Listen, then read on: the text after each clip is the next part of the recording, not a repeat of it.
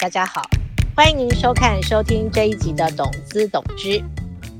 今年气候异常现象频传，包括台湾三四月的旱灾、中国大陆郑州豪雨、美国加州和澳洲火灾频传。根据联合国 IPCC 气候变迁评估报告，全球很可能在二零四零年就会跨越一点五度 C 的升温警戒线。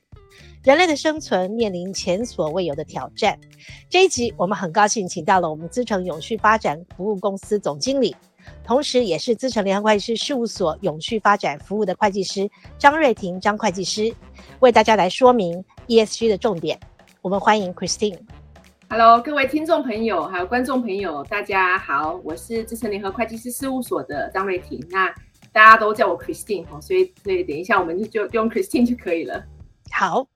我们提到 ESG 一定有两个名词要知道，也就是现在很流行的 SASB Sustainability Accounting Standards Board，还有 TCFD Task Force on Climate-related Financial Disclosures。首先，我们要请 Christine 来介绍一下这两个名词它的意义是什么。好，那谢谢 Teresa 哦。那 SASB 跟 TCFD 它其实是都是最近在这几年来。出的国际标准，吼，那两个其实想要达到的目的不太一样。我先先简单来介绍各个特色，哈，各个标准的这个特色。那 SASB 呢是源自于美国的一个非营利组织，吼，就是刚刚提到的 Sustainability Accounting Standard Board 所发行的跟永续相关的一个揭露标准，哦，所以它是把所有的产业，吼，按照产业的这个特性去做一些分类。然后根据不同的产业特性来去要求说各个产业需要揭露的永续议题有哪一些？吼，所以它的广度是很广的，吼，涵盖在整个 ESG 三个不同的这个面向。哦，那 TCFD 呢？和另外这个国际标准，哦，就是刚刚提到 Task Force on Climate-related Financial Disclosure，它其实是在环境议题向下的。这个气候相关的这个议题，哦，所以它聚焦在环境议题向下的这个气候议题，那只是针对这个气候议题本身，哦，就如同它这个 TCFD 它的这个本就是原原文哦，原英文 Financial Disclosure 这两个字，呃，所代表的，它其实是希望企业透过这样子 TCFD 的这样子的一个标准去分析，哦，去辨识、了解气候对。企业带来的风险跟机会是什么？然后再连带去分享，或者是去分析说这个对企业的财务冲击又是什么？那这个财务冲击呢，就会是短中长期的这个财务冲击，都是这个 TCFD 想要分析的重点哦。所以简单来说，SASB 是比较广的哦。那聚焦在 ESG 哦，各个不同的这个面向哦，都有去提供揭露的这个要求。那 TCFD 是比较聚焦在环境向下的气候议题，可是就深度而言，是比 SASB 还要来得深的，因为它连接到最后的财务冲击。了解，您刚刚有提到，就是 SASB 它有跟针对不同的产业来做一个揭露的规范，大概我们会分几种产业？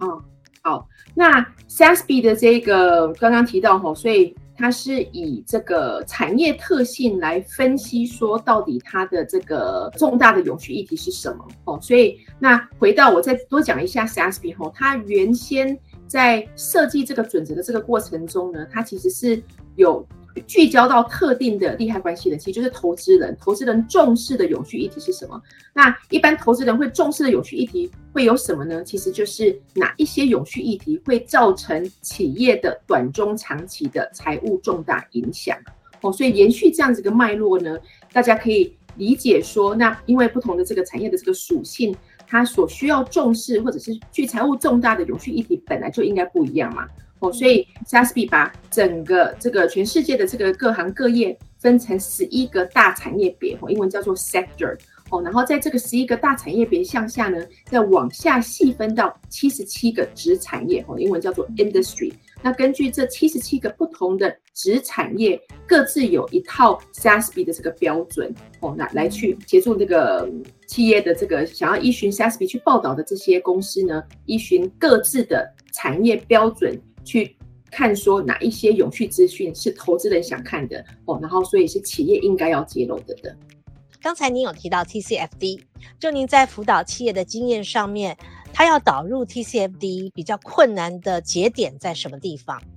好，谢谢 Teresa。那在进入困难的这个节点的这个呃分享中呢，我先退回去吼来讲一下说，那 TCFD 到底要企业做什么？那 TCFD 它其实是就它整个揭露架构来看，它是依照四个不同的面向，企希望企业去做一个揭露。哦，第一个是治理，哦，第二个是策略，哦，第三个是风险管理，然后最后是指标跟目标。那大家听到这四个不同的面向，其实是可以跟任何一个其他的风险的这个管理的这样子的一个框架，哦，都可以住进这样子的一个四个面向的这个要求里。哦，那就针对这四个面向，个别我们看到企业面临比较困难的这个环节，我再一一去做一个说明。哦，那治理的部分呢，就是我们现在看到的，就是说，其实有还是有蛮多企业针对高阶管理阶层，到底觉不觉得需要重视这个气候议题，还是存有一些疑虑也好呢，或者是还没有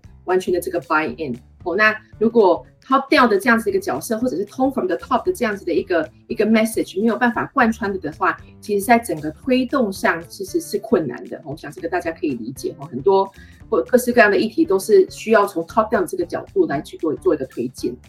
那第二个面向谈到的是策略嘛，吼，那策略这个部分，我要特别提到的是说，在策略这个里面呢，它特别有要求去做一些情境分析，吼，不同的情境下，吼，在未来的气候不同的情境下，到底对于公司的这些策略或者是财务的这样子的一些影响会是什么？哦，那情境分析，当你去套进气候这个议题呢，其实我们遇到最常会被问到，或者是。最困难的一个点是说，那到底我们要如何去取得不同情境下的一些假设？那这些假设呢？呃，它到底它的刻度哈，它的那个解析度如何？这个是其实是要做过做蛮多的讨论的哦，因为毕竟气候这个议题是过去这几年来陆陆续续是被重视的这个程度哈，提升的非常的这个快。可是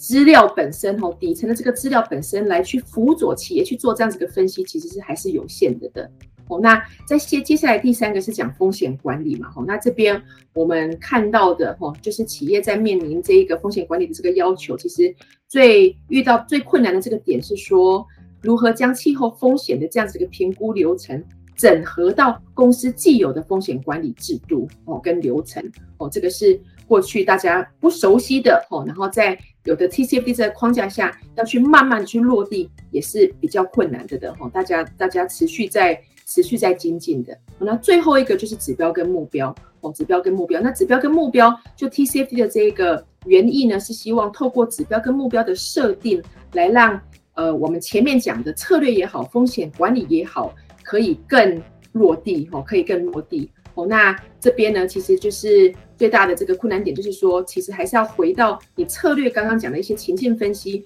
或者是你。风险管理里面的一些制度跟流程的这样子的一个一个规划，从这策略跟风险管理的这个不同面向，到底我要订定什么样子的指标跟目标，才是可以连接到我本身的策略跟风险管理？这个是我们看到企业在讨论或者是在导入 TCFD 的过程中，比较常需要花多一些时间沟通跟讨论的项目。是，就归结您刚刚提到，不管是在策略或者是在目标达成，这个好像听起来都是必须要从 top down，就是要管理阶层、经营阶层，他必须要全力的去推动，才能够达到的。是是是是。好，那我们话说回来，欧盟日前有发布了绿色新政，就是 New Green Deal，要求企业要在二零五零年达到净零碳排。同时要向进入欧洲市场的外国产品，它征收所谓的碳关税。苹果同时也要求它所有的供应商在二零三零年要达到 Net Zero。我们 PwC 同时也承诺要在二零三零年达到净零碳排的目标。就您建议，一般企业它应该如何达到净零碳排？好的。那这个部分呢，一样哈，我有我们这边之前有四个不同的这个建议哈，那当然是从比较初阶的到比较进阶的哈，我依序来跟各位去做一个分享哦。所以净零碳排就是净零排放嘛哈，所以一样的意思。那你要达到净零排放的前置呢，一定就是做你现在的基线的盘点哦，你一定要知道你现在碳碳排的这个状况，你才可以知道你要设什么样子的目标哦，然后强度要到哪里才可以最终达到净零碳排的这个结果哦。所以针对温室气体盘查这里面，我等一下会讲蛮多这些专有名词的哈，不好意思，不过这个就是在这个这个领域常常大家被提出来的哦，比如说基线盘点，这个有两个不同的这个 ISO 的这个系统可以供公司去做一个导入哈，或者是计算，一个是。ISO 的一四零六四哦，针对这个范畴一二三的这个排放哦的这个标准，然后另外一个是 ISO 一四零六七哈，是这个产品碳足迹的这样子一个标准哈，所以透过这些不同的这个标准，去把基线去做一个计算和盘点出来。那有了基线，当然就是下一步说，那我要去评估一下我到底我的风险的热点在哪里。哦，那我的财务影响是什么？哦，那这个就是可以回到刚刚讲的 TCFD 哦，透过 TCFD 的这个框架去做风险评估跟财务量化这个动作哦，然后在第三个哈，在更进阶的就是所谓要去拟定相关的这个目标了嘛，吼，那拟定相关的这个目标呢，目前现在其实有台湾也蛮多企业哈，然后国际上有蛮多企业会去用所谓的。科学基础减碳的这个目标，哈，它的英文名字叫做 Science Based Target，哈，简称为 SBT，去做这个减碳的这个目标的这个设定的这个基础。哦，那最后一个哈，更进阶的是说，除了去定这个目标以外，那我们要去透过什么样子的一个内部机制来去让这个目标可以达成？这一道程序里，其实。有最近有蛮多企业就在询问哦，就是所谓的内部碳定价的这样子一个方法学哦，内部碳定价的这个方法学，它的英文叫做 Internal Carbon Pricing，哦，叫做 ICP 哦，它它的意义呢，就是说如何透过内部的针对碳这件事情去做内部的这个定价，让内部。在不管是在生产，如果是从子公司的这个，它可以用不同的方式去切嘛，用用公司别的方式去切，用部门别的方式去切，用产品别的方式去切等等，透过这个内部让碳可以被有效的这个定价，然后去透过内部的这个机制来去让我们整个公司所谓订定的这个。这个减排的这样子一个目标，可以透过这样子一个机制，再去做一个就是更有效率的这样子一个达成这个这个动作。嗯嗯，对，就内部计价的方式，就是让好像以前比较呃没有办法被量化的排放的方式，好像变成现在比较能够量化，然后让大家有感，就是内部有感，就是我我排放了多少碳。的意思吧，没错。那您刚刚有讲到，就是我们基础在盘点的时候有所谓的范畴一、范畴二、范畴三，您是不是可以简单的告诉大家，就是范畴一二三大概包含在哪些范围之内呢？了解，没有问题。所以范畴一就是直接的排放哦，所以比如说我们这个车子吼，那个燃油汽车冒的这个烟吼，我们用的油吼，这个就是直接排放。那范畴二的部分呢，就是间接排放哦，比如说我们用电嘛，我们用电是。不是，我们是使用者哦，它真正的排放源是在这个电厂，在这个制造这个电的这个过程中就已经排放排放过这个碳了哦，所以用电的部分就是范畴二的这个排放。那范畴三就是其他间接排放。那其他间接排放呢，很多就是变成是说，像是我们的员工的差旅呀，我们去出差，所以我们搭的这个交通哦，就是不管是。飞机也好，火车、汽车等等的哈，它这个排放的这样子的一个量，也是我这个企业哦，属于我这个企业需要纳入的这样子的一个一个范畴三的其他间接排放哦。那回到就是我再举另外一个例子哈，从金融业而言哦，从金融业而言，金融业其实做很多的主要的业务就是在做投资跟放贷嘛。那投资跟放贷的这个过程中，它投资跟放贷的这些标的。哦，所产生的碳排，然后依照另外一个国际标准，哈，这边我再不深入深入探讨，哈，那透过这个国际标准，会去让金融业者去计算，针对他投资跟贷放的这个标的，他应该自己要认列的碳排的比例跟数量是多少，这个也是范畴三的另外一个举例。哦，所以其实是因应不同的这个产业属性，哈，它的范畴一、二跟三，其实是会有不同的这样子的一个需要聚焦的这个重点。嗯，应该是说就是就近到远的这样范畴一二三这样来排排列下来。是是是是，嗯。那另外就是呃，我们在 PwC 台湾我们发布的二零二一台湾企业领袖调查报告当中呢，我们也发现只有百分之三十二的台湾企业将气候变迁和环境破坏纳入在它的策略规划以及风险管理架构当中。您建议企业应该要如何把 ESG 这个议题再融入它的经营策略当中呢？嗯，好。那这一题呢，其实是在连接到刚刚提到的哈，我们觉得现在就高阶管理阶层对于这个气候对公司营运的影响观念，可以再再再继续深化了哈。那刚刚这个主持人有提到说，近期的这些极端气候的这个事件哦，然后到这些欧盟的这个边境碳碳关税的这样子的一个法规的这个这个露出，其实。都很明显的这些气候相关的这一些呃实体风险也好，转型风险也好，其实都可以跟企业现在跟未来的营运绩效去做一个直接的这个连接的哦，所以。这个是要先从 top down 的，再再再再强强调一次吼，top down 对于这样子的议题的这个认同度是最重要的的吼。那其实现在很多大型的这个机构投资人吼，也也都公开去呼吁企业要去重视这个气候议题吼。比如说贝莱德吼，贝莱德就是常常被拿出来当一个例子的吼。他在每一年的这个 CEO letter 里面吼，特别是在今年出的这个 letter to CEO 里面，他。希望他的被投资公司去揭露如何规划转型到近零碳哦，而且去说明说这个计划如何融入在企业本身的长期策略，而且是经过董事会通过的的。哦，所以这个其实强度，就我们看来，其实是非常的强度，非常之高的的。哦，那就我们整个在协助企业导入这个永续的这个过程中，我们觉得有四大关键元素是它能不能去实践 ESG 的的。哦，然后第一个至关重要的就是企业的文化，哦，就是又回到刚刚讲的 top down 对于这个议题的这样子的一个认知跟有没有想要去推动的这样子的一个一个意识，哦，然后有了文化之后呢，下一步很重要的就是说去订定相关的机制，哦，那那这个机制就是可以刚刚提到有很多不同的国际标准可以去做一个参考嘛。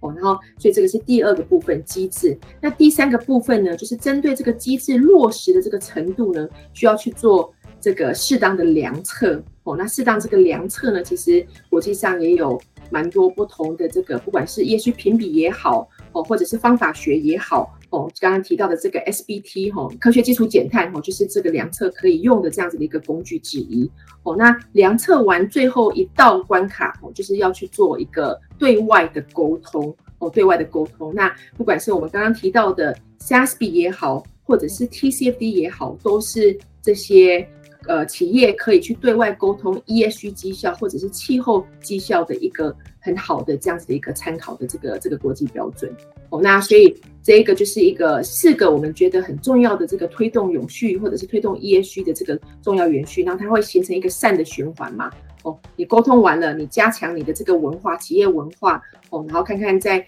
来评估看看有没有其他的机制可以去做一些深化，哦，然后量测有没有去哪一些 KPI 可以去再再跟进进的，然后再对外再去沟通，其实是就是在透过这四个面向的这个善的循环来去实践整个 ESG 在在企业里落地的这样子的一个目标。嗯，好，就是简单八个字：文化、机制、良策、沟通。要记住这八个字呀。我们谢谢张瑞婷会计师今天为我们说明台湾企业该如何朝向 ESG 的目标迈向近零碳排。欢迎您有任何的问题到我们资诚的官网搜寻 ESG，或是直接来电联络张瑞婷会计师。我们谢谢大家收听收看，下次再会。